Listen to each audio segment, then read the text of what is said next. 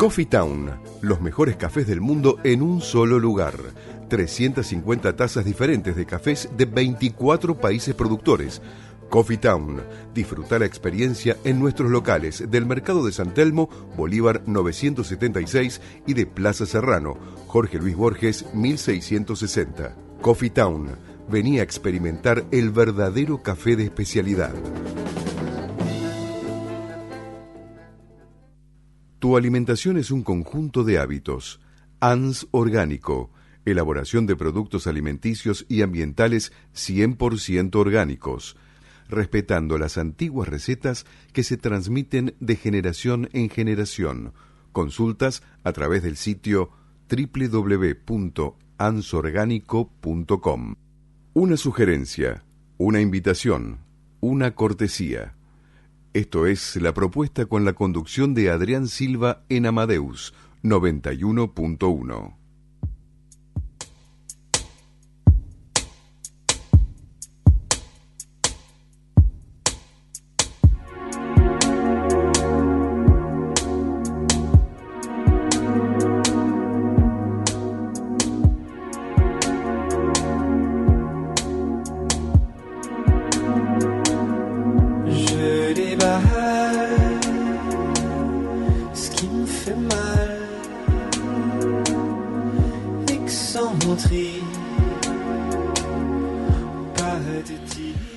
buenas noches. Comenzamos. Buenas noches. Buenas noches. Buenas noches a todos los oyentes. Comenzamos con la propuesta radio desde los estudios de Radio Amadeus. Así es. Y siendo las 20 horas. ¿Tres minutos? Tres minutos, sí, exactamente. 20 horas, 3 minutos. 18 grados, 17 grados, por ahí andamos. Sí, 18. Me gusta 18. Bien. Bien. Bueno, programa 58, comenzamos la segunda temporada de la propuesta radio. Sí, comenzamos con todo. Así es. Bueno, un saludito para que se vaya mejorando Patri Amado también. Este, que Beso, Patri. Que estaba con anginas. Un beso y, gigante. bueno, Karina, Alonso, Mariana. Bueno, este, que te y mejores. Beso a todas las chicas. Así es. Bueno, vamos a estar acá en el primer bloque. Bueno, aparte de, vamos a estar con la cartelera, la, guía de espectáculos también. Bueno, y para aprovechar todo el fin de semana y entradas, ¿no? Hay entradas, regalos. Entradas regalos, sí, un montón, muchísimas. Esperamos que se comuniquen a los teléfonos al 4-300-0114 y al 6079-9301. Así es, así que bueno, vamos a estar con el primer bloque en la mesa acá con la licenciada Silvia Osejevich con un tema de actualidad con la mirada psicoanalítica freudiana sobre trabajo y educación, ¿verdad? Así es. Bárbaro. Hoy, de ayer y hoy. De ayer y hoy. Bien, y en el segundo bloque, bueno, vamos a estar con el licenciado Federico Pita de la ONG Diáspora Africana y charlaremos, bueno, todo sobre su actividad y este también cómo está hoy, ¿no? Sobre este tema y bueno, ya vamos a estar ahí con Federico. Seguro. En el tercer bloque nos visita David Levin, ¿no? Nos comentará sobre todo cantos armónicos, no, o de armónicos. Cantos armónicos. Armónicos, bien. Así que bueno, frecuencia puras en la voz. Antigua técnica y ¿qué más? Y antigua técnica italiana de canto también va a hablar de eso, ¿no? Sí, sí, es excelente lo que hace y vale la pena Sí. que nos informe, nos cuente, nos instruya un poquito de qué se trata. Bueno, y también vamos a estar acá con Irene, la psicóloga social y tanatóloga Irene Ocampo. Hola, buenas ¿Qué noches. nos vas a hablar? Vamos a hablar un poquito de tolerancia. Eh, estuve de vacaciones, así que tengo un popurrí como para como ser un poquito más tolerantes en la vida diaria. No solo cuando nos vamos, sino en las cosas cotidianas de todos los días. Claro, Que tolerancia viene amarradito al respeto. totalmente. ¿Mm? Bueno, ya vamos a estar ahí. Vamos a comenzar ahora con la cartelera. Bueno, una cartelera también, como siempre, sumamente nutrida, comenzando con el viernes 10 de mayo, con circo contemporáneo en el Galpón de Guevara, esto queda en Guevara 326, 10 de mayo a las 23 horas. El, do- el 8, del 8 al 15 de mayo, a las 17 horas, en el planetario Galileo Galilei, presenta Sol, tiempo de eclipses. Planetario de la Ciudad de Buenos Aires, la entrada es de 140 pesos. El sábado 11 de mayo, a las 11 horas, en el Teatro Colón, El Principito con ciclo Colón para los chicos. Esto es hermoso y es en el Teatro Colón, Cerrito 628 y con una entrada de 200 pesos. Mira qué lindo. Hermoso. El sábado 11 también a las 21 horas, eh, perdón, de 12 a 18, la inauguración del viaducto Mitre en la estación Belgrano C con música, circo y gastronomía. Virrey Vertis, juramento y sucre y la entrada es libre. El día 10 a las 17.30, el 11 a las 21 y el 12 a las 16.30, Jazz Festival Internacional de Luis Salinas, Willy Crook, entre otros artistas. Esto es en el Teatro Municipal y es entrada libre, queda en Colón y Riobamba, en Merlo. El sábado 11 también a las 17 horas, Ballet Folclórico Nacional, Querer sin presentir, la última creación inspirada en Mariano Mores. El Teatro de la Ribera, con entrada libre, en Pedro de Mendoza, 1821 de esta capital. El domingo 12, Buenos Aires celebra al País Vasco con comidas típicas, bailes y espectáculos. Esto es este día, el 12 de mayo, entre las 12 y las 18 horas en Avenida de Mayo y Bolívar. El domingo 12 también, una para todos, show de stand-up en el Paseo de la Plaza, en la sala de Cavern, Corrientes 1660. También el domingo 12, la última función de Cianuro para el desayuno en el Teatro Luisa Beil. Esto, eh, las entradas, tenemos un par de entradas para este espectáculo, así que llamando a los teléfonos que pasamos antes, las consiguen enseguida, no es sorteo, solamente decir que quieren las entradas y tienen las entradas. Llamen, llamen que hay muchas cosas interesantes. Sí. El domingo 12 también el caso de la mujer que no quiso ser jarrón en el Teatro Astrolabio que queda en Terrero 1456. Y bueno, y a partir del eh, domingo 26 de mayo, eh, domingo de por medio, van a poder disfrutar que también tenemos tres entradas. Tenemos en este caso para el Teatro El Vitral con los hermanos Macondo eh, eh, con un gran elenco en la obra de teatro Los de la Mesa 10. Esto es en el Teatro El Vitral a partir del domingo 25 de mayo a las 19 horas. Domingo por medio. Domingo por medio, sí. Bueno, eh, el fin de semana tuvimos la posibilidad de ir a ver ¿no? la obra Carmen. Sí, Carmen en el ND Ateneo Excelente, seguimos aplaudiendo. Contarles un poco a la audiencia. Sí, impresionante. Tuvimos el placer de charlar con el productor, eh, la productora general Karina Batilana, que vino acá al programa, con eh, eh, su compañero Jorge Amarante, que formaron la compañía CUM, y presentaron, nos presentaron esta maravilla en el Teatro N de Ateneo el sábado como única función. lástima que fue la única función. Sí. Qué picardía. Mm.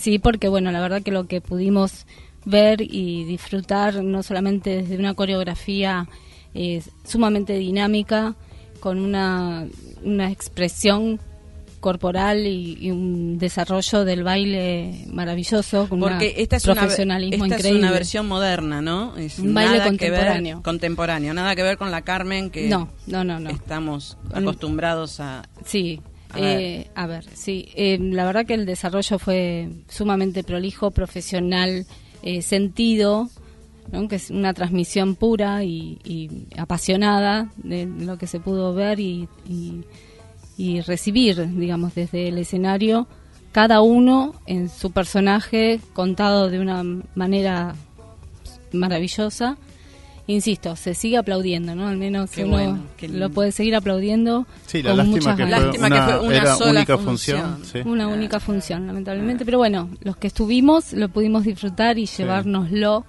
Sí, con el apoyo también de la Fundación Julio Boca, ¿no? que va promocionando todos estos espectáculos. La verdad que, bueno, lo que decía Carolina. Bueno, quizás debido al éxito que tuvo, puede ser que que, tengamos ¿no? una mm. repetición en algún otro momento para que aparte, no pudimos asistir. El, elenco, ¿no? Muy eh, no, el elenco increíble, sumamente todos bailarines súper profesionales y se nota que un trabajo, el trabajo que han hecho, que es un poquito también lo que comentaban acá en la mesa, que era algo, todo un desafío, porque es algo, digamos, que no es lo acostumbrado en No es lo convencional. no lo Sí, convencional. más en este tipo de obra, ¿no? Como Claro. Carmen. Así Mm, que en ese sentido era lo, lo contemporáneo y lo nuevo. Sí, y no, la verdad que eh, la verdad que fue es un, un espectáculo sumamente recomendable, La historia intacta, ¿no? Sí, La historia sí, intacta sí, de totalmente. Carmen. Sí, sí, sí, la misma, pero con desde un lugar, Con otro giro. sí, con otro giro, pero con lleno de sensaciones y una percepción, digamos, lo que se recibió fue pasión y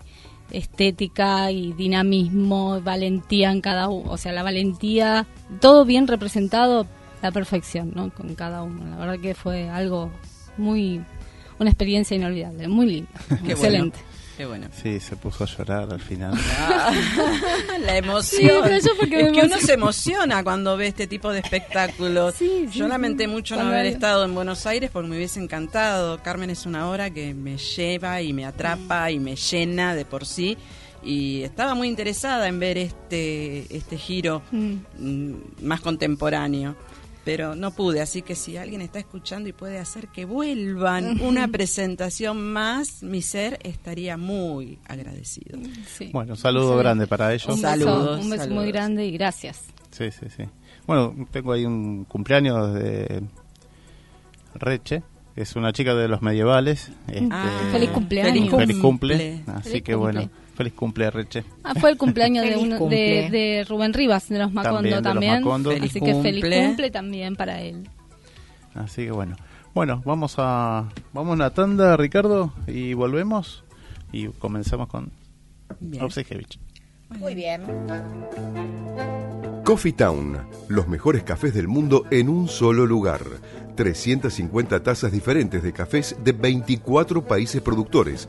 Coffee Town, disfruta la experiencia en nuestros locales del Mercado de San Telmo, Bolívar 976 y de Plaza Serrano, Jorge Luis Borges 1660. Coffee Town, venía a experimentar el verdadero café de especialidad.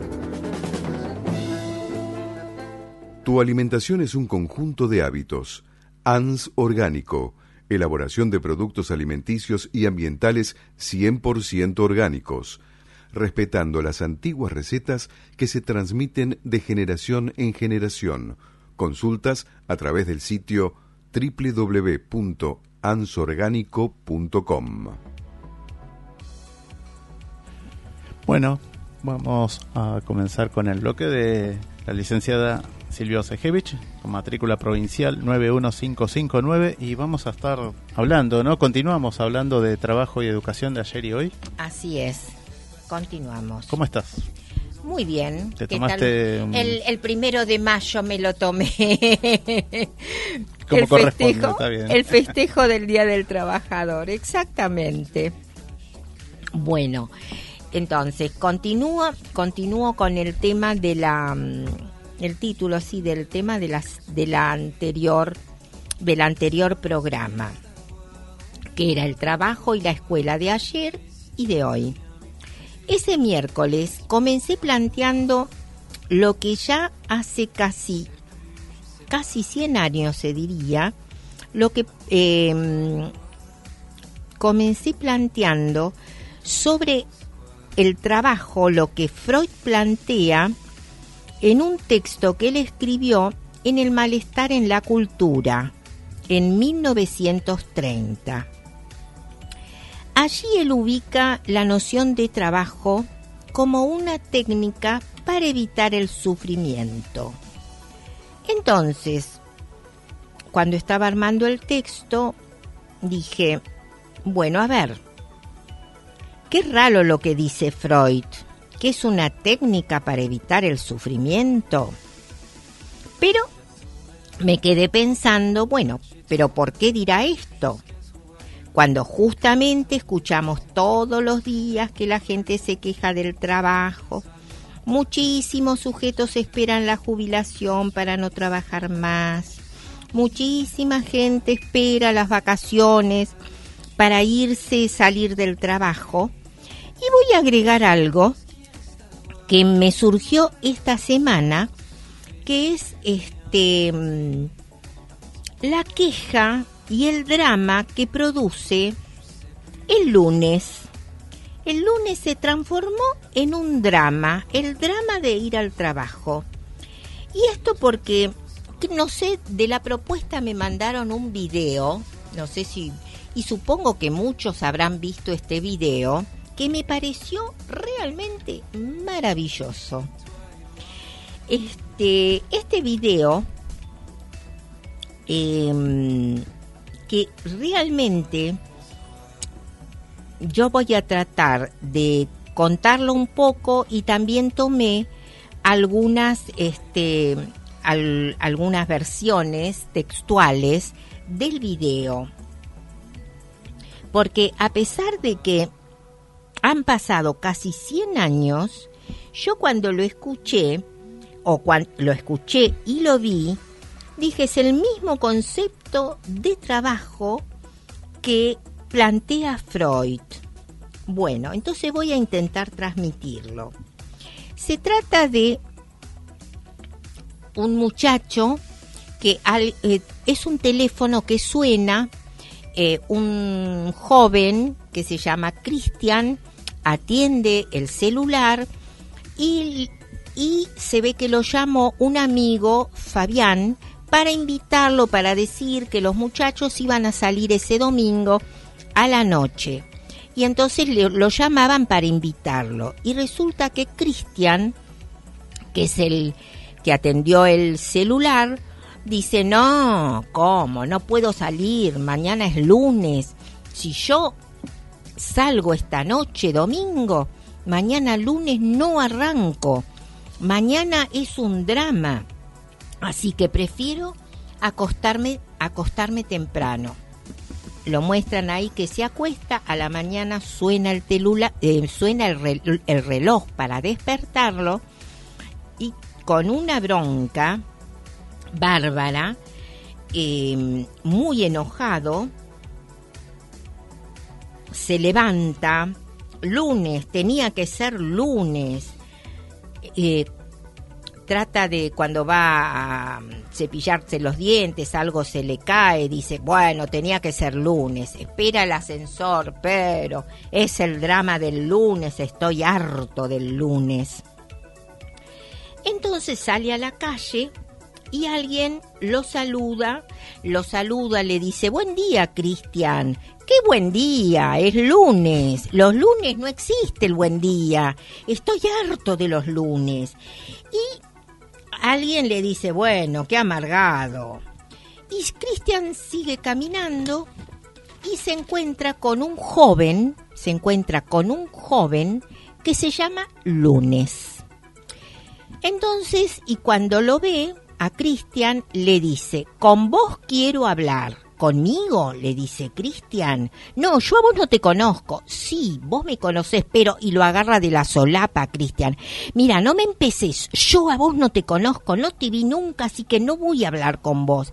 Espera un poquito, me dice, porque yo todos los lunes este yo to, yo yo los días lunes me vas a poner me vas a empeorar el día lunes le dice todavía va a ser peor para mí por tu presencia. Entonces le dice, ¿ves cómo me conoces? Porque yo te conozco desde desde los cinco años que te conozco. No me haga, entonces Cristian le dice, no me hagas empezar el lunes como el orto, así le dice. Y el joven, lunes, le contesta, ¿sabes qué soy? ¿Sabes quién soy? Me venís puteando desde los cinco años. Y le pedí a Dios que me meta en un cuerpo porque quiero hablar con los giles que me ponen loco. Yo no soy el problema. Y entonces el, el joven lunes le dice, pero estoy harto. Me tienen las pelotas llenas. Todos los que hablan, hablan de mí. Porque, ¿sabes una cosa?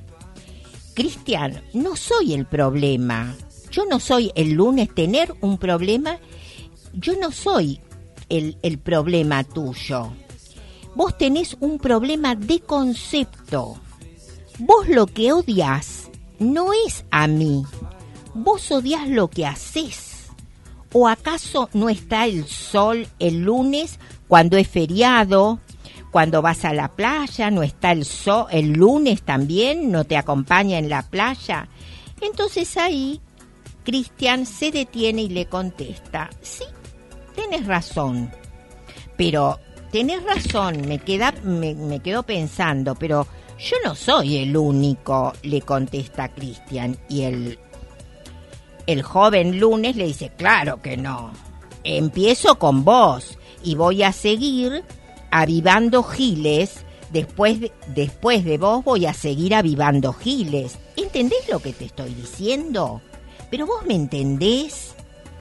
Y el otro dice, sí, sí, te estoy entendiendo. Sí, creo que sí que estoy entendiendo lo que me decís. Y ahora le dice, te voy a decir otra cosa. El secreto para ser feliz es hacer lo que te guste, cabezón. Los profesores de música, los profesores de teatro, los filántropes, qué sé yo, cualquier cosa que te guste, eso te va a hacer feliz. Vas a ganar años de vida, ¿sabes? Y muchos días. Mira la cara bonita que tenés. De acá a 40 años te quedan 4.800 lunes. O sea, 4.800 años de tener que aguantarme y de tener que aguantarte. Empezá a quererme, ¿sabes? Porque vas a perder 5.000 días de vida al cohete, cabezón.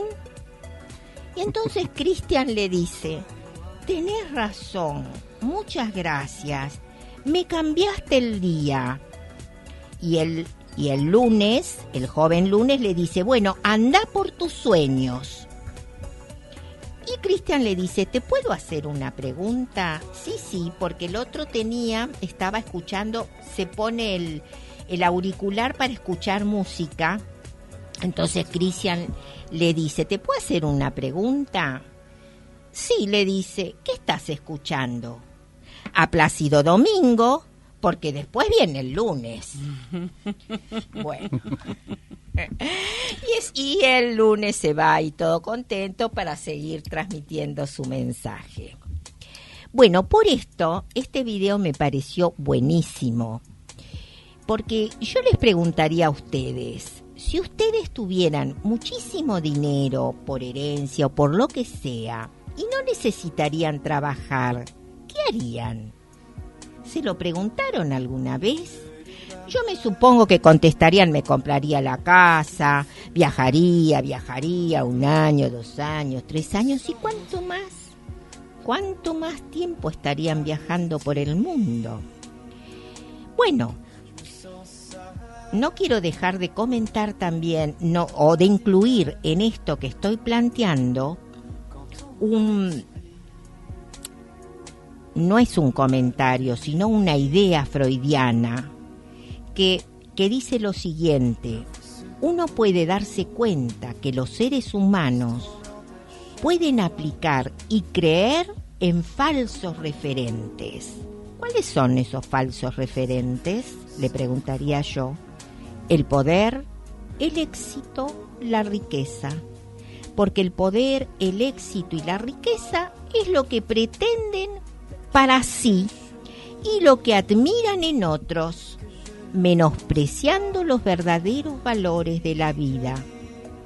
No sé ustedes, pero yo tengo, esto ya lo digo yo, no sé ustedes, pero yo tengo millones de ejemplos de las desgraciadas vidas de los ricos, exitosos y poderosos. Y la verdad, muy pocos de aquellos que corren que corren detrás o, o que tienen referentes para llevar adelante sus sueños. Entonces, esto es lo que hoy quería transmitirles. Hasta aquí. Bueno. Muy bueno, Silvia. Muy lindo, muy lindo también referente al, al video ¿no? que comentabas. Al video, sí. Bueno, Sí, eso, eh, hablábamos. eso tiene un nombre que se llama deuterofobia, que es la fobia a los días lunes. Ah, y está vos. chequeado que en las guardias, eh, que la gente amanece con más desgano, es el día que uno tiene más desgano en la semana, y mucha gente acude a la guardia y es este, el alto porcentaje de ausentismo en las grandes empresas. Y bueno, tiene esto de que uno no quiere, yo tengo que admitir que de- también desde los 4 o 5 años el lunes es trágico en mi vida. Trágico, mal. La, eh, la única etapa de mi vida que fui que no me importó que fuera lunes era cuando trabajaba el domingo a la noche y yo el lunes volvía a mi casa y todo el mundo iba a trabajar. Ja, yo me iba a dormir, qué placer, qué felicidad. Vayan y trabajen, yo me voy a mi casa. Pero esto tiene un nombre y se llama deuterofobia. Mirá vos. Mira vos. O sea que esto también ah, me hace acordar que ayer estaba leyendo un artículo, que Karina estaba también leyendo y decía que en Japón ahora se estaba implementando trabajar cuatro días en la semana. Claro, sí, sí. y con sí, sí. poco menos de, de ocho horas de ocho que acá horas nosotros... que acá nosotros no la cumplimos ni ahí. No, obviamente. son nueve, catorce, Sí, dieciséis. 16. También lo escuché, pero es por otros, porque Es por otro tema. por otros ¿no? Pero igual decían que era un No poco para, para un tema de salud de la de gente. salud de la gente, que era lo que hablábamos la semana pasada. Porque pero ellos porque tienen eh, un en más en la economía que es distinto. Sí, sí. Entonces no necesitan, es más, creo que les dieron 10 días de vacaciones porque Más, más, más de la que tenían también. bueno, pero Le 10 agregaron días, y muchos no De- querían tomar eso. Claro. Porque yo y a mí me y yo lo junto con esto, porque realmente ¿qué haríamos si no tendríamos que trabajar? Si no tendríamos un proyecto de vida, de sueños para alcanzar, porque uno no puede estar viviendo pensando que hay que ganar solamente dinero, éxito, fama, eso es lo mejor. Sin embargo, si miramos al nuestro alrededor, por lo menos yo, la gente que es rica y todos los suicidios que podemos ver a lo largo de la Mm. historia de, a lo- de la gente rica que se suicida, Sí, sí, sí. de los que tienen, de los poderosos, de los que tienen éxito, por Dios, uno tiene que interrogarse, pero ¿y entonces cómo puede ser? Me acuerdo que la hija de Onassis, que fue una de las, qué sé yo, mucha gente tal vez no conoce, porque del siglo XX, porque cuando en una oportunidad a jóvenes hablé de la hija de Onassis, me dijeron, ¿quién era Onassis? Claro. Claro, bueno. Claro, entonces yo reconozco Bueno, dentro de nosotros sí. Nosotros ya sí, sé claro. que nosotros conocemos. Pero bueno, era un hombre poderosísimo y riquísimo, la hija, sin embargo, este No era feliz. no, No era, era feliz. nada feliz. No era feliz. Y la y la hija de esta chica y de, de esta Sí. mujer, A Tina. pobrecita Tina, se cas- pobrecita porque se casó con un hombre que se ve que quería la fortuna de ella. Sí. Y entonces la Un deportista brasilero. Claro, por- ella era de, es deportista. Sí, ella también. Y, la- y bueno, y la, la, la engañaba, pero quedó muy en claro que a él lo que le interesaba era la fortuna de Claro. ella. Entonces, hay, pero como estas, hay un montón de ejemplos sí. donde uno se tiene que preguntar, ¿qué es esto de querer tener éxito, tener fama, tener dinero? ¿Qué es? Es un referente. Ay, un de- poquito a lo que hablábamos en el programa El anterior. programa ¿no? anterior. Eh, de lo importante querer tener más y no llegar a nada y perder la salud y perder el equilibrio Por trabajo también. por Lo trabajo o por el- la ambición de querer. Sí, sí, sí. Lo ¿no? importante es el ser, no el tener. Y exactamente. Y sí, pero pero uno se tiene que conectar, eso tiene que conectarse con los sueños que a uno lo habitan, es el mundo interior. Sí, sí. Y no no es porque el otro est- estudia esto, tiene dinero, Mm. hoy es tomar las cosas del otro como como si fueran cada uno tiene que desarrollar su mundo interior y eso produce placer y la alegría de vivir. Seguro. Y voy a agregar otra cosa, y es una forma, es, es la manera de agradecerle a nuestros padres por la vida que nos dieron. Así es. Porque esa es la única deuda simbólica que tenemos para con nuestros padres. Sí, sí. Bueno, hasta aquí por hoy. Bueno, Bueno, Gracias, Silvia. miércoles. Nos vemos el miércoles. Coffee Town, los mejores cafés del mundo en un solo lugar. 350 tazas diferentes de cafés de 24 países productores.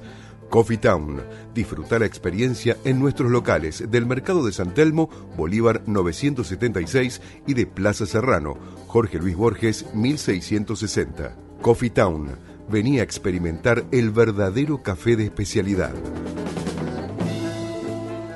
Tu alimentación es un conjunto de hábitos. ANS Orgánico. Elaboración de productos alimenticios y ambientales 100% orgánicos, respetando las antiguas recetas que se transmiten de generación en generación. Consultas a través del sitio www.ansorgánico.com.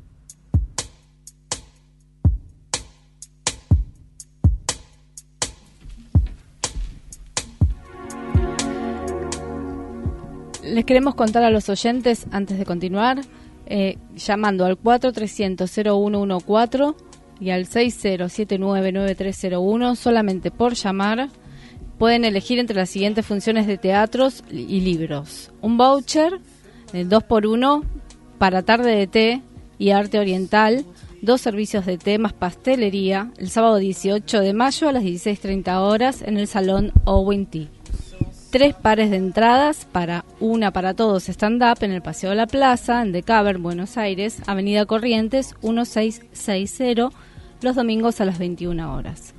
Un par de entradas para Bon y Tango, el sábado 21 horas en el Teatro Luisa Beil, en Hipólito Yrigoyen 3133, y te esperan en, esta función con una copa de vino y empanadas. Un par de entradas también para una tarde de comedia en el Teatro Luisa Beil, con cianuro para el desayuno los domingos a las 17 horas.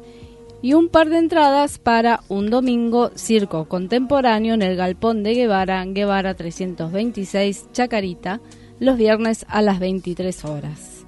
Y por último, por ahora, un par de entradas para el caso de la mujer que no quiso ser un jarrón en el Astrolabio Teatro en Terrero 1456 Villa Crespo el domingo a las 20 horas. Esto es gentileza de Octavia Comunicación. Sí.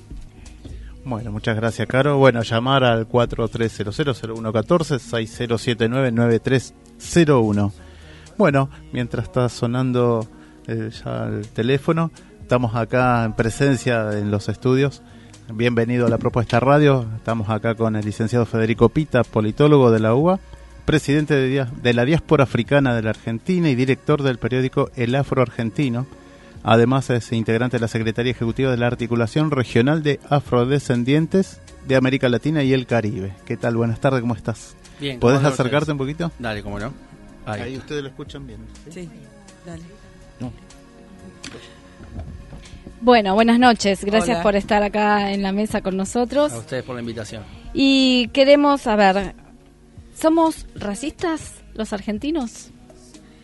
Eh, el, racismo, para comenzar así, arrancamos facilito, el, el, racismo es un fenómeno estructural entonces claro es una cosa propia del sistema mundo entonces claro eh, el sistema en el que estamos sistema mundo o capitalismo, llamémoslo como querramos, tiene inserto dentro de su matriz el racismo, entonces no, no hay una sociedad que escape al flagelo del racismo. Tiene lo que sí dentro de los, de los, de los límites de los estados-nación va tomando distintas características, pero, pero el sustrato ideológico que sostiene esa idea así hablando a la ligera, de que los blancos son superiores y los negros son la base de la pirámide social, es un fenómeno que atraviesa eh, en este momento el globo entero. Entonces, Argentina dentro del mundo es un, un país, una sociedad donde el racismo también existe. En función, sería algo tan simple como si hubiese un país que no fuese, viviríamos todos claro, en ese país. Seguro, seguro. Exactamente, mira, esto es lo que dice Sigmund Freud. Es estructural, no es algo que puede desaparecer. Es el drama de las pequeñas diferencias que no va a desaparecer nunca porque es estructural y universal. Claro, no, puede desaparecer en algún momento. Si, el sistema en el que estamos cambia. Claro, sí, no, no, no, no, no digo. de decir vos que es estructural. Del sistema mundo en el que estamos. Claro, claro, claro. Eh, eh, que, se dice capitalismo. Si un día no vivimos en el capitalismo. Claro, puede llegar. No lo sé. Podemos llegar a Sino como que no, sé qué dice Freud de la esperanza, pero... Al menos sabemos que es lo último que se pierde. Exactamente. Entonces, claro, o sea, es, verdad que es un fenómeno complejo que está, pero que no siempre fue así, sobre todo con las características contemporáneas de ese fenómeno, ¿no? O sea, eh, eh, en este momento de, la, de nuestra historia... Eh, tiene características peculiares dentro de lo que se conoce como el capitalismo, este capitalismo, con ese nivel de globalización. Digo, la idea, no sé, por dar otro ejemplo, ¿no? el patriarcado o, el o como se dice el machismo, esta idea de que de los hombres son superiores y las mujeres son inferiores, es una idea ridícula, pero, pero que goza de mucha, de mucha fuerza, uno la puede rastrear a lo largo de la historia en determinadas sociedades, en determinados momentos, pero en la fase actual del, mundo en el que estamos, la complejidad con la que lo conocemos hoy y, y esa, esa capacidad de estar presente en todo el globo tiene que ver con un momento y con una instancia de este sistema mundo. Por lo tanto, me atrevo a decir que va a existir en tanto y en cuanto sigamos jugando con estas reglas. Sigamos así. Sin duda. El trabajo y la propuesta o sea, tiene que ser constante, ¿no? Eh, para que la gente, digamos, que la gente entienda que esto no es más que un mito, que no, eso sin duda. No, no, no, que no tiene ningún asidero con ninguna suerte de, desde el punto de vista de, los parámetros científicos o del método científico, no hay de dónde agarrarse, ¿no? No, tiene que ver eh, pura y exclusivamente con una cuestión del capricho del poder, digo, tiene que ver con una cuestión de un, de un grupo en función de sus intereses particulares, cabalga sobre determinadas ideas en función de, de aprovecharse de, una ventaja. Digo, tiene que ver con el poder. Digo, el, racismo no es una cosa. Eh, es verdad que el racismo estuvo asociado en algún momento, fundamentalmente en el siglo XVIII y siglo XIX, a la idea de que sí, la raza humana estaba dividida en subrazas, estas subrrazas jerarquizadas, donde los blancos implicaban, los blancos europeos implicaban el estadio máximo evolutivo de la raza humana y los negros africanos la base, o el estadio más primitivo de esta raza humana. Bueno, eso se, explotó por los años, no, lo cree más nadie, se, conoce el ADN, el genoma, digo, somos todos iguales, así que no, mm. eso está, eso está superado. Pero digo, la idea en cuanto al beneficio y el poder que trae esta, esta idea de seguir explotando a grandes mayorías en beneficio de minorías, eso sigue las razas no existen científicamente, pero el racismo es duro como esta mesa. totalmente, totalmente, totalmente. Es lamentable, ¿no? Que así sea, porque sí, sí, y entiendo somos todos seres humanos. Claro, y entiendo que todos vamos a seguir empujando porque esto cambie, porque mm. hablaban en el bloque anterior, los millonarios se suicidan, entonces no le cierran ni a los millonarios el sistema, entonces va a haber que cambiarlo, más tarde o más temprano. Sí, sí, toda una cuestión de prejuicios que eh, lo decías en, en, un programa de televisión, en un reportaje que lo, estuvimos viendo, eh, esto, ¿no? Que no se nace racista. No, no, de ninguna manera. El, ser humano nace sin ningún prejuicio. No, claro, claro. Claro, y, no solo no, claro, es una cosa aprendida y como toda cosa que se aprende se puede desaprender y deconstruir con un trabajo, ¿no? Por eh, eso. Y, y, siguiendo con, con las alegorías psicológicas y psicoanalíticas, digo, lo que no se elabora se repite. Uno de los problemas mm. que tenemos frente a este fenómeno es que no, al no procesarlo, no, no visibilizarlo, no, no pensarlo, lo repetimos eh, automáticamente, como el machismo, como tantas cosas, tantos flagelos que y cosas tan simples. Es un fenómeno igual que se da como en distintos niveles. Uno generalmente suele pensar el machismo o el racismo como fenómenos desde la perspectiva individual, de cosas que hace la gente, ¿no? O sea, que el racismo es que alguien te diga negro de mierda. Eh, claramente es, es, es un acto racista, ¿no? Digo, pero en verdad es un fenómeno que, que, existe de arriba hacia abajo, ¿no? O sea, no es como decís vos, no es que las personas nacen racistas, sino que forman parte de una estructura. Y una estructura, por ello hablo de racismo estructural y es una cosa muy abstracta, muy etérea, muy, muy lejana. Pero en verdad esto baja a tierra a través de otro concepto que se conoce como el racismo institucional. Son las instituciones las que llevan, determinado tipo de instituciones, las que promulgan o promueven esta idea de que las mujeres son inferiores, que los negros son inferiores. Y generalmente en, en esta instancia del mundo, esa instituciones son conocidas como los Estados-Nación, los, países, los estados. Y Argentina, por ejemplo, en esta particularidad, ¿no? El racismo en Estados Unidos se, aplica de una manera, en Brasil de otra, acá hay en todos lados. En Argentina particularmente, por ejemplo, una instancia institucional que promueve el racismo, la Constitución Nacional. Eh, nuestra, vigente, actual, ¿no? Dice el artículo 25, que fue la constitución de 1853, pero está, vigente. Entonces dice, el, el Estado argentino fomentará la migración europea y bla, bla, bla, de la gente que venga a laburar y, y explotar las artes y bla, bla, bla. Entonces, cuando vos decís que unos en particular son bienvenidos, necesariamente el resto no. Entonces, no es que la gente... Ya hicieron, claro, marcaron estamos, una diferencia. Claro, estamos hablando de la Constitución, no es un, una servilleta escrita a las No, apuradas en, en el programa, en este programa que estamos ahora, que ninguno somos un jurista constitucionalista. En, en línea general está hecho por las personas en ese momento más encumbradas, más preparadas, etcétera, etcétera. Y hay una intencionalidad en, en eso. Bueno, en ese momento lo que se creía en 1853, que para Argentina se aleje de ese, de ese pasado primitivo, salvaje, de barbarie, como diría Sarmiento, y entremos a, a esta cruzada civilizatoria. Y, Sarmiento Los es uno de- europeos eran los indicados Claro. para venir a... no solo sus ideas, sino que genéticamente dentro de sus eran venas los más indicados. corría el progreso. Entonces, claro, y eso era antes y ahora se parece un poco, cambió, pero la gente generalmente suele tener problemas, se piensa que hay xenofobia. Xenofobia sería como odio al extranjero. Sí. Pero es falso en verdad, porque el problema en verdad de fondo es el racismo. O sea, si viene un extranjero francés blanco o inglés blanco, No hay mayores mayor problemas. Al contrario, admiración, qué bueno. ¿Por qué estás viviendo acá? ¿Por qué viniste a este país? ¿No? Diría Sí, la gente. Ahora, mientras que los chinos apagan las heladeras, los peruanos son punga, los senegaleses son una mafia que vende billutería, es todo verso, eso en verdad. Son todas No es que- etaquetas, ¿no? Claro, Las no es que, etiquetas que claro, le ponemos. La gente no es la gente, Sí. no es que la gente lee la Constitución y sale a, a la mañana a discriminar, ni, Mm. ni, ni mucho menos. Es un fenómeno que tiene un, un nivel de naturalización enorme y también aclarar que no toda la gente que lleva y, y- y realiza prácticas racistas es un racista, porque hay que saber diferenciar eso también.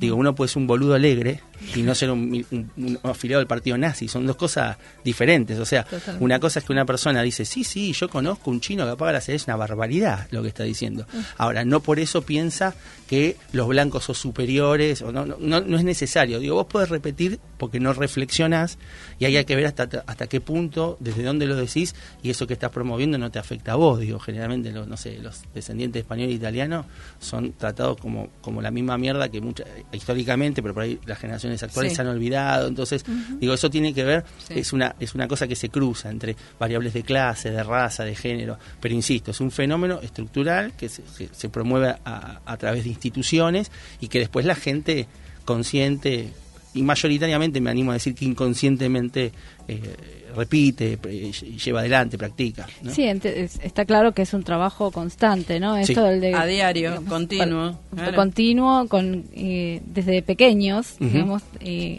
A nuestros hijos, Sí, sí. explicarles y comentarles y desde casa que se viva, digamos, esto, digamos, de una forma natural y, y clara y que se comprenda que, bueno, que todo esto son cuestiones, etiquetas que no existen, son mitos y sí, sí. estructuras eh, mal. Sí, etiquetas que le ponemos, ¿no? Como para, eh, si- como decías vos recién, si no etiquetamos es como que nos falta algo. Mm. Nosotros estamos muy acostumbrados a etiquetar eh, a las personas para poder incluirlas en el círculo cotidiano. Si pareciera que si no etiquetamos eh, no tienen cabida, Sí, los chicos, digamos ¿no? que, la, eti- que la etiqueta en sí no sería como un problema. Digo, a- a- Es el por co- qué, Claro, claro. no, no, o culpabilizar a la etiqueta es como, no sé, es como un martillo está hecho para clavar clavo, pero si alguien se lo pega en la cabeza a otro lo mata, entonces ah, es un arma asesina. No está hecho para otra cosa. Entonces la discriminación en sí porque sí no tendría nada de malo. Hay uno que son blancos, otro que somos negros. Digo, eso no se debería ser ningún problema. Digo, y eso sería simplemente, si se quiere, el prejuicio, en el sentido literal de la palabra, un juicio previo a través de algo que vos ves de la observación. Digo, hasta ahí no habría ningún problema.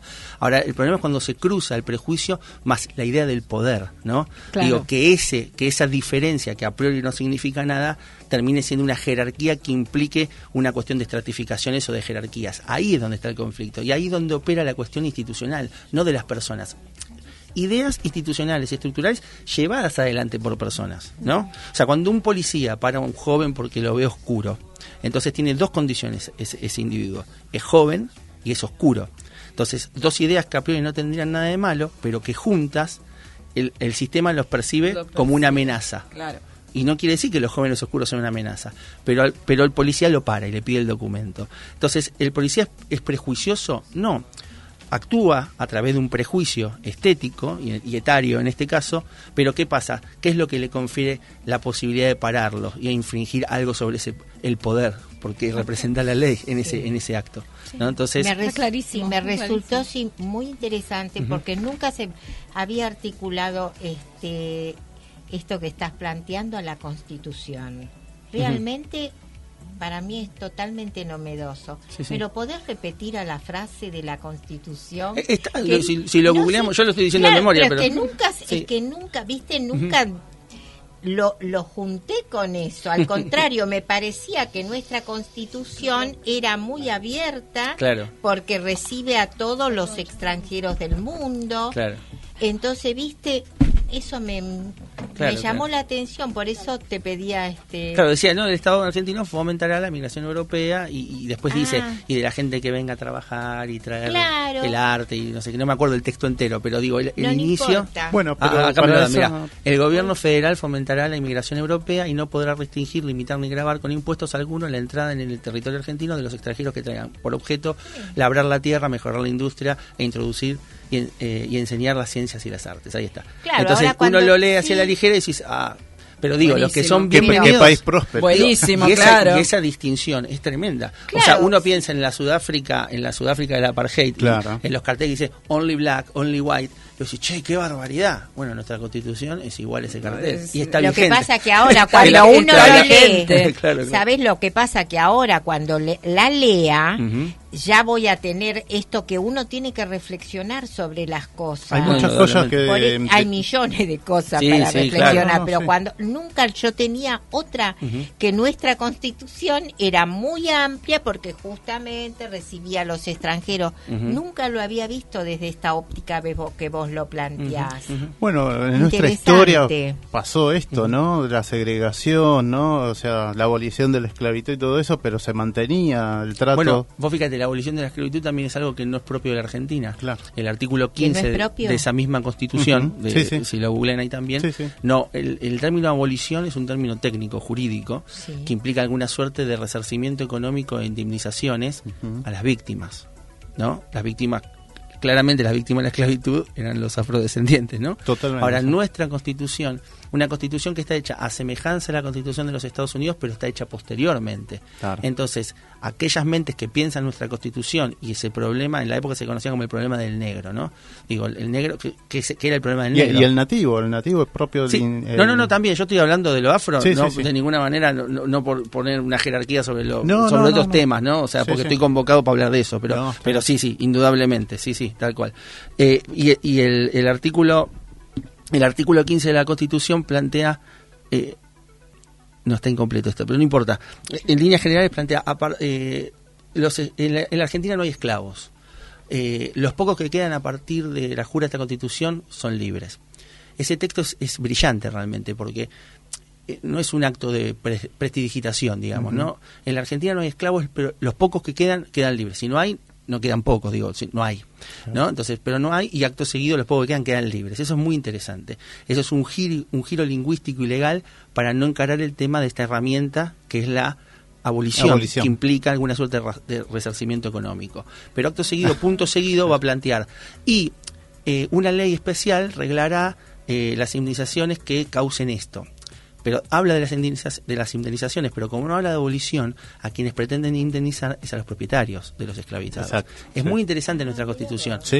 Hoy existe un salvoconducto a eso, tardó bueno, viste que es un armado, ¿no? De la Constitución francesa con la Constitución claro, claro, claro. Pero digo esto lo traigo a colación para, para que, que es una cosa pensada. Por eso hablo de una cuestión estructural o, o, institucional. 150 años después, en el 2001, en un congreso mundial en Sudáfrica, en la ciudad de Durban, se va a juntar muchos estados, Argentina también adhiere a ese encuentro entre estados y sociedad civil y se va a acuñar lo que se conoce como el Plan de Acción de Durban en el 2001, donde se va a impulsar medidas de los estados para combatir efectivamente el, el flagelo del racismo. Y una de las primeras cosas que se hace es declarar la esclavitud como un crimen de lesa humanidad. Entonces, ¿qué pasa? Eso va a subsanar esta idea. Pero claro, en Argentina tuvieron que pasar 150 años para que la esclavitud sea considerada un crimen de deshumanidad, porque a la hora de construir nuestro texto constitucional se esquivó la idea de la abolición. Claro. No, es interesante que eh, eh, ver este eh, este detalle, ¿no? Que está vigente en nuestra Constitución. Sí, contanos un poquito del periódico. El periódico El Afro Argentino es, es, una publicación de nuestra organización de, de Diafar, como son sus siglas, Eh, hacemos un periódico, entiendo yo, como cualquier comunidad, o como cualquier grupo que tiene su, prensa propia. Lo hacemos en el marco de, en un contexto donde en Buenos Aires hubo mucha prensa afroporteña, se la llamaba. A finales del siglo XIX, alrededor de, más de 20 publicaciones afroporteña, la comunidad negra de la ciudad de Buenos Aires, y eso dejó de existir, bueno, por, por muchas causas. Principalmente, si uno, en líneas generales, hay como en grandes pinceladas si seguimos con esta idea de que los blancos son superiores y los negros son inferiores, dejamos de hacerlo diario porque somos los incompetentes. Pero, si, pero si pienso que no fue por eso, Argentina tiene una particularidad en relación a los estados del continente americano. Somos el país, y en el contexto de América Latina, que se precia de ser más blanco. El gran mito no es que no habemos negros, sino que todos somos blancos. Y es un gran mito ese, enorme mito. la enorme mayoría de la población es de pueblos originarios. Entonces, pero ese, ese mito a, a, una de las comunidades que afecta tremendamente es la nuestra, al punto tal de imaginar que no existimos. Eso no pasa en otro lugar de América. Digo, estamos hablando que de, Alaska a la Patagonia somos alrededor de 300 millones de personas las que respondemos a esta categoría de afrodescendiente. Afrodescendiente quiere decir, sencillo, descendiente africano y africanas traídas a las Américas en el contexto de la esclavitud. o sea, ah, descendiente esclavizado. No es que Adán y Eva nacieron en África, entonces todos somos... No, no, no, tiene nada que ver, no es biológico, es una, es una cuestión antropológica. Una categoría política, o sea, los trajeron ni siquiera es que vinimos, no somos migrantes. ni, ni, migrantes forzados. La migración siempre, en líneas generales, el desarraigo es malo, en líneas generales. O sea, huir del hambre, de la pobreza, de la guerra, de la matanza, para vivir mejor. y yo, por mi parte materna, que son migrantes europeos, judíos, qué sé yo, nada, todos los migrantes se mueren hablando el idioma con ganas de volver. El desarraigo siempre es duro. Es duro. Por más que vivís en una sociedad acogida que medianamente si tenés determinadas condiciones, como dice la Constitución, si sos blanco, te va a ir bien. ¿Qué quiere decir? Es falso, pero en líneas generales para algunos se cumple. El mito de, mi hijo el doctor, a un montón de gente le llegó, a mi familia judía, que vino con una mano atrás y una mano adelante en función de que los perseguían los pogrom en Rusia, en muy pocas generaciones mi familia blanca ha tenido ingenieros civiles, arquitectos, psicólogos, diseñadores gráficos, mientras yo de mi familia negra en 200 años de historia soy el primer graduado universitario. Y lejos de ser un genio, soy un tipo que algún fin de semana no salió para estudiar un parcial o qué sé yo. La realidad es que hay un fenómeno estructural ahí, detrás de ese tipo de cosas.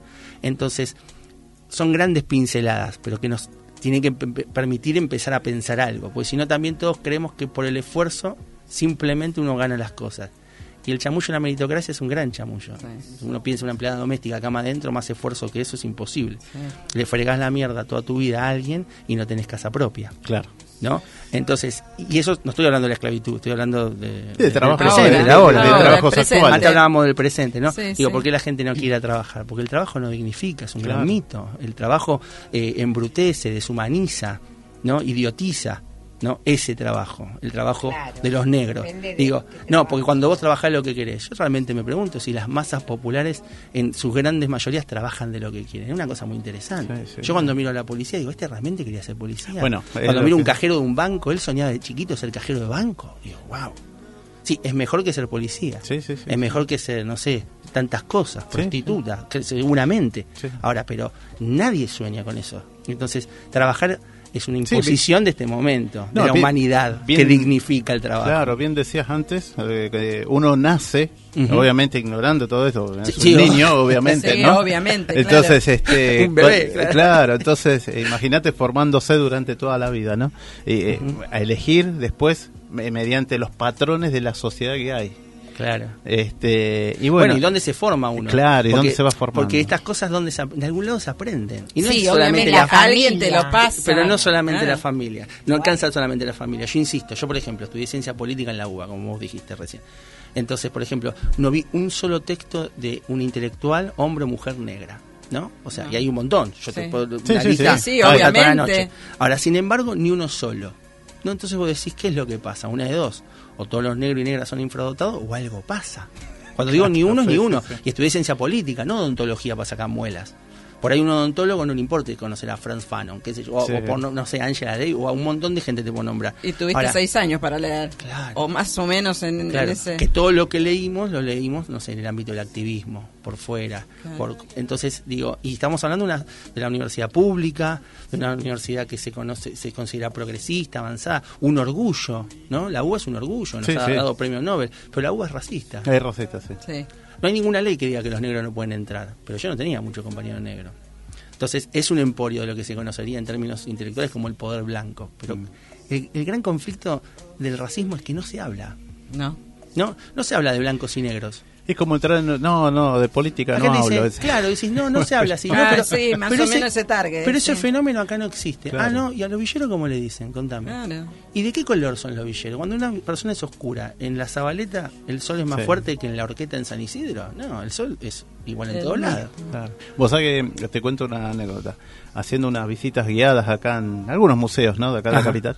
Entonces decía, sí, porque bueno, eh, estamos acá en la sala de Doña Petrona, bueno, y varias cosas de Doña Petrona y todo eso. Ujú. Que fue el primer eh, libro de cocina argentina. Ujú. Graso Claro. error. No, no es cierto. Que el primer libro de cocina argentina es de Antonio Gonzaga. Tal cual. Gonzaga. Gonzaga. Este, que es negro. El es de- cocinero afroargentino, ah, sí, sí. sí. ¿Y, mira- por qué? Lo- Mira cómo lo eliminaron de la memoria popular. y estamos hablando Y de, lo- de un libro de nadie lo sabe. 1914. Sí, actual, 12, actual, actual. sí, y todo sí. indicaría que Doña Petrona, Sí. eh, digamos, se ¿Y por qué inspira, se inspira, por no decir otra Lo- cosa, mucho del libro del compañero. Claro, Claro. Sí, que, sí, puede ser. ¿En serio? Sí, sí. Pero vos fíjate cómo lo han borrado de la memoria colectiva porque mucha gente se está enterando en este momento. Tiene que ver con un proyecto. Antonio O sea, Gonzaga, ¿no? Sí, Antonio Gonzaga, Antonio el que Gonzaga. lo quiera ubicar, Sí. lo puede buscar. ¿De Y también... Porque, escúchame, Sí. no había televisión, me parece, en No. la época de No, este hombre. no, no. Va un pero montón. sí de Petrona. Claro, sí, Pero son por épocas eso- diferentes, claro. Son Pero se, impuso, se impuso. Yo no, yo no escuché, para mí Petrona, viste, pero porque la vi en la televisión. Claro, no, no. Pensé y Bueno, que después pensé está que el- ella. No, pero tampoco, había- pero tampoco había televisión cuando estaba Sarmiento, San Martín y Ah, no, las no, Las bueno. cosas no llegaron, claro. Bueno, no sería pero- solamente eso. Por eso digo, no, no es, no es tan, no es tan simple. No es- no, es complejo, claro que no es pero simple. claro, Pero claro. dejaron escritos, lo que pasa que. Claro, claro, claro. Este dejó un libro, el primer Ah, libro de este cocina. Primer libro de Claro, cocina. con- y el abrir la primera página está la foto de él. y es negro. está Y- el libro y, la de- cara de él. Y un, y un detalle, dice que lo llevaba al Jockey Club porque sabía Sí, sí. cocinar todo el, el animal vacuno. Sí, sí, porque, ¿qué pasaba? Que la- las achuras y Claro. demás cosas eran para los pobres, para los Claro, desperdicios. claro, era lo Y él lo sabía cocinar, Tal cual, entonces tal lo cual, llevan por eso porque sabía hacer buenos Claro, pero es, un buen, asados. es un buen ejemplo. Eso, Pero, o sea, ¿qué porque- no? pero pero la pre- generalmente la- la- las buenas preguntas traen más preguntas, no tanto respuestas. Pero en líneas generales, la pregunta sería, chi, ¿por qué se oculta esto? Digo, y tiene que ver, insisto, con un proyecto que había, que tiene que ver y que, y que tuvo cierto éxito. Digo, esta idea de que somos los más blancos del continente, no, ¿Un más allá de que no sea que verdad. universal? No, un proyecto político de nación. Ah, Estoy hablando ah, de Argentina, Argentina, Argentina, sí. Argentina. ¿No? Esta idea de que seamos un, un- un país eh, civilizado, que entremos al concierto de las naciones, eh, ingresemos al mundo del progreso, Ah. eh, ahora se le diría, no sé, que formemos parte del mundo y no estemos aislados, digo, son las ideas. Todos lindos, bonitos y hermosos. Claro, pero tiene, pero eso goza de, de salud, eso que yo estoy diciendo. Sí, sí, sí, Argentina sí, sí. suele imaginarse en términos eh, de poder igual a México o Brasil, por ejemplo, en términos Sí. de América Latina, y es muy gracioso. Digo, esos son po- países, continentes, potencias económicas, militares, y nosotros somos insignificantes. Ahora, ¿cuál es, ¿de dónde nos agarramos para pensar que somos de mínima iguales? en una escala similar a ellos. Y empezamos a hablar de nuestros premios Nobel, por ejemplo. ¿Y eso qué quiere decir? Que ellos son indios, otros son negros, y nosotros somos blancos, por eso somos iguales o superiores. Y eso existe. O sea, eh, lo podemos negar y sería Pero tapar, el sol, existe. sería tapar el sol con una mano. Pero Seguro. existe. ¿no? es, es para empezar a preguntarse. ¿no? Seguro. Federico, bueno, lo- muchísimas gracias por, estar por la- acá. por la invitación. No, por favor, y, y toda esta mesa abierta. Y bueno, así como bienvenido a la propuesta radio. Dale, muchas gracias. Gracias, Así buenas es, noches. Muchas gracias. Ya volvemos. Sí, muchas gracias.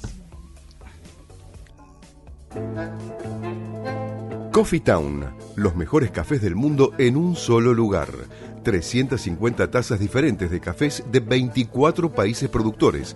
Coffee Town, disfruta la experiencia en nuestros locales del Mercado de San Telmo, Bolívar 976 y de Plaza Serrano, Jorge Luis Borges 1660. Coffee Town, venía a experimentar el verdadero café de especialidad.